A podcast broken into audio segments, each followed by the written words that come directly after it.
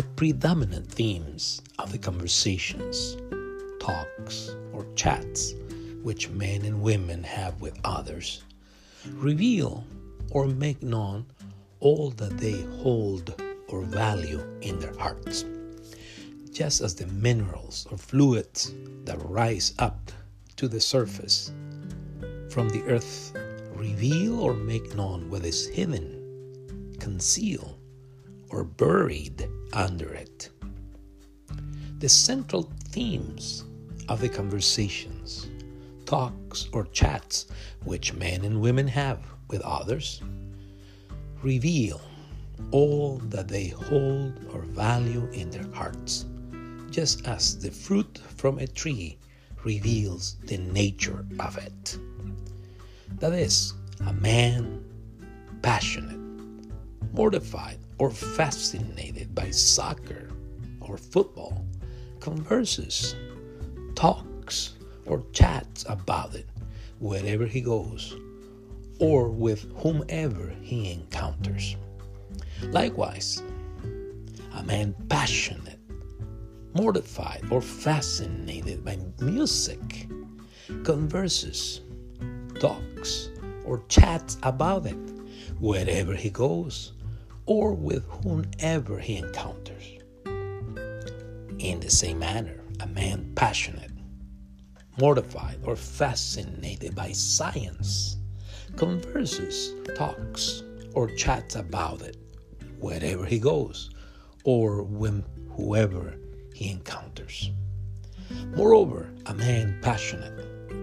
mortified, or fascinated by politics converses, talks, or chats about it wherever he goes or with whomever he encounters. No wonder Jesus declares, For out of the abundance of the heart his mouth speaks. For out of the abundance of the heart his mouth speaks. In other words, whatever predominates in our inner being determines whatever one expresses, conveys, exhibits, or communicates with others. This is found in Luke 6 43 through 45, and this is the New King James Version. For a good tree does not bear bad fruit, nor does a bad tree bear good fruit. For every tree is known by its own fruit. For men do not gather figs from thorns, nor do they gather grapes from a bramble bush. A good man out of the good treasure of his heart brings forth good, and an evil man out of the evil treasure of his heart brings forth evil. For out of the abundance of the heart his mouth speaks.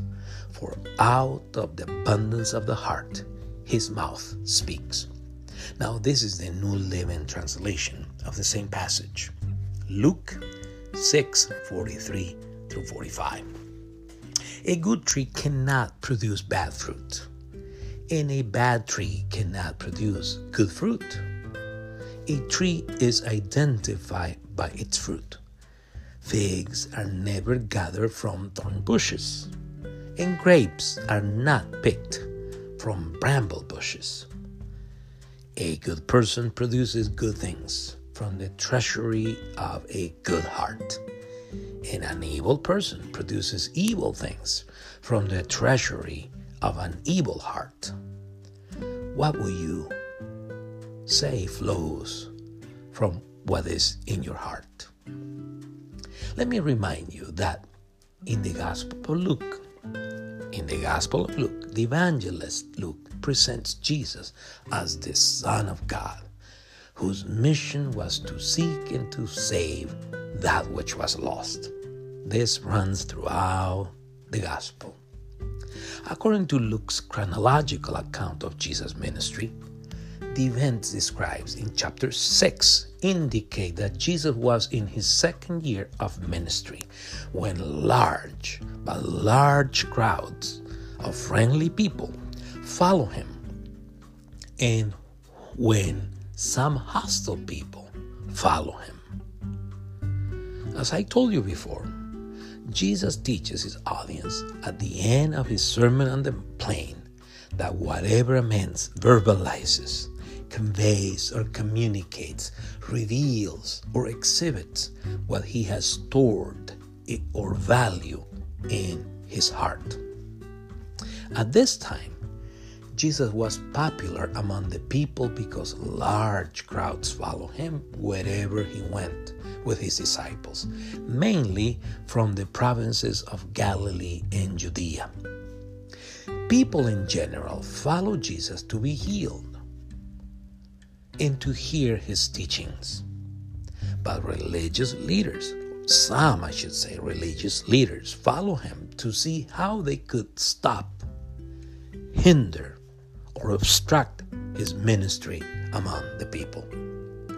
Thus, in Luke 6 43 through 45, Jesus contrasts the good attitude or good predisposition of those who follow him to hear him or to be healed by him with the bad attitude or bad predisposition of those who stalk him to set traps for him.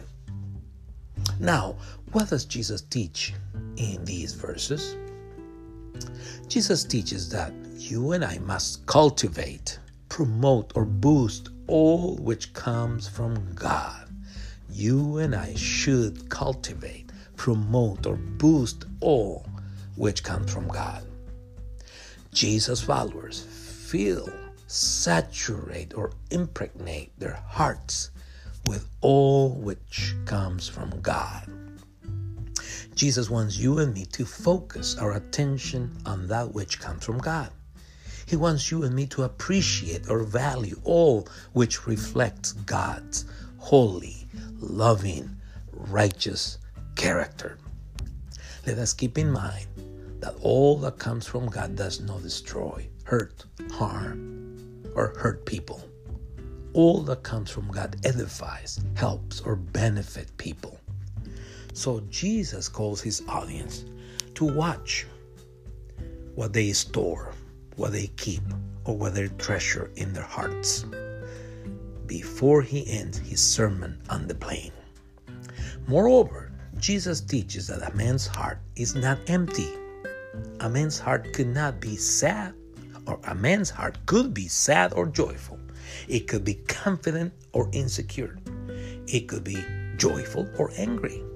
It could be broken or pleased. In Nehemiah 2 2, there is an example of it, and this is Nehemiah's testimony. Nehemiah's own testimony, I should say. Therefore, the king said to me, Why is your face sad, since you are not sick? This is nothing but sorrow of heart. So I became dreadfully afraid. So Jesus says that a man's heart is not unfulfilled. This is filled with good or bad, longings, desires, dreams, or goals. No wonder in Proverbs 4 23, King Solomon gives the following advice Keep your heart with all diligence. Keep your heart with all diligence, for out of it spring the issues of life. For out of it springs the issue of life. Have you reflected or pondered upon all that you have stored up or treasured in your heart? What do you have in your heart? What are the themes of your conversation with others? What are the dominant themes of your conversation with others? Is it the gospel of Christ Jesus? One of the themes of the conversation that you have with others? Just remember, just as the minerals or fluids that rise to the surface of the earth reveal or make known what is hidden, concealed, or buried under it, in the same manner, the themes or conversations, talks, or chats which men and women have with others reveal or make known all that they hold or treasure in their hearts. So please ask God in prayer to fill your heart with His Word. Fill your heart with His promises, with His commands, with His counsel, with His teachings, and with the presence of the Holy Spirit. Amen. God bless you.